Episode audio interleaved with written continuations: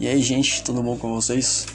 Venho aqui mais uma vez trazer mais uma palavra. E hoje eu quero falar sobre ansiedade. Algo que literalmente tira o sono de muitas pessoas. Já aconteceu isso comigo. Já fui refém desse mal. Mas a palavra de Deus é a cura para tudo isso. E o texto básico que eu quero usar hoje é o Salmo 139, o verso 16, que diz assim: os teus olhos viram o meu embrião. Todos os dias determinados para mim foram escritos no teu livro, antes de qualquer um deles existir. Uau.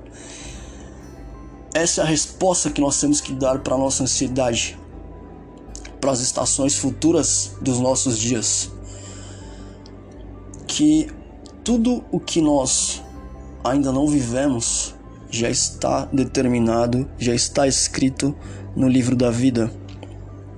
Já está determinado por Deus, já está sacramentado por aquele que viu o nosso embrião antes mesmo que os nossos ossos fossem formados, antes mesmo que tivéssemos massa muscular, antes, antes mesmo que tudo que nós já vivemos até aqui tivesse sido colocada em prática.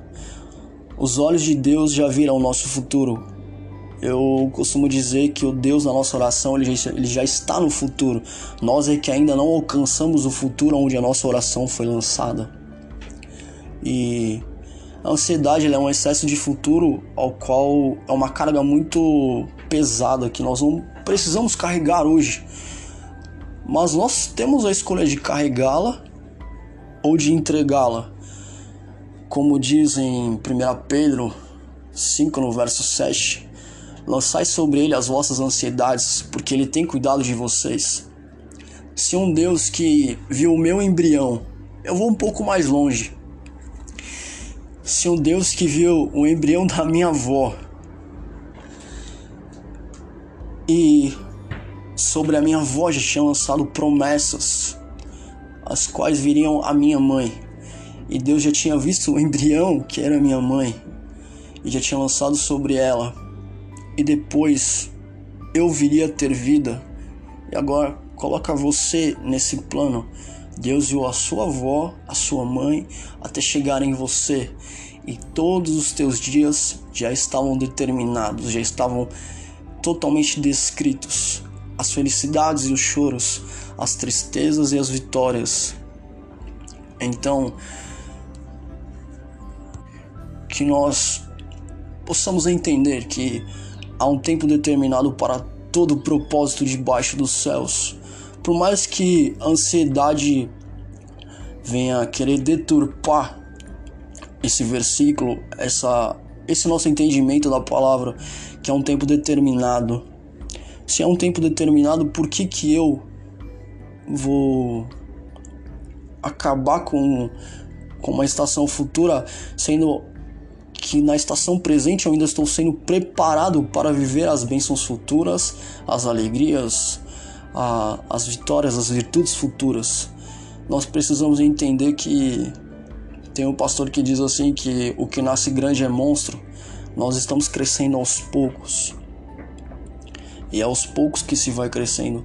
E justamente esse salmo ele foi escrito por Davi. E Davi, todo mundo sabe que era um pastor de ovelhas e Saul, naquele momento, era quem estava assentado no trono. Porém, Deus já tinha visto todos os dias determinados para que Davi reinasse. Porém, os olhos dos homens enxergavam Saul no trono, os olhos de Deus enxergavam Davi no trono a nossa perspectiva de visão, a nossa ótica de visão, ela é totalmente oscilante, ela não é tão perfeita quanto a ótica de Deus. Enquanto os homens ainda enxergavam Davi no trono, Deus já via Davi assentado no novo trono. O trono era o mesmo, mas a partir do momento que você, eu, nos colocamos no novo de Deus, tudo se torna novo. Até o que é velho se torna novo, porque o que é bênção fora de tempo se torna maldição, mas uma bênção no seu tempo certo, ela se torna ainda mais dolorosa, muito maior do que nós possamos imaginar. E quando se trata de algo feito por Deus, admirável, maravilhoso, é inegociável com Deus. Então, acredite, Deus ele jamais negociaria o tempo certo de te entregar as coisas a ponto de perder você. Porque se nós acabarmos recebendo algumas coisas as quais só estão preparadas para o nosso futuro, nós morreríamos hoje.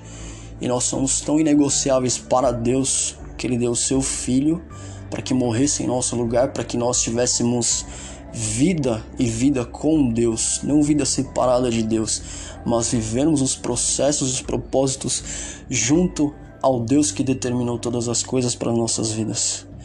Essa é a palavra que eu tenho para vocês hoje. Deus abençoe.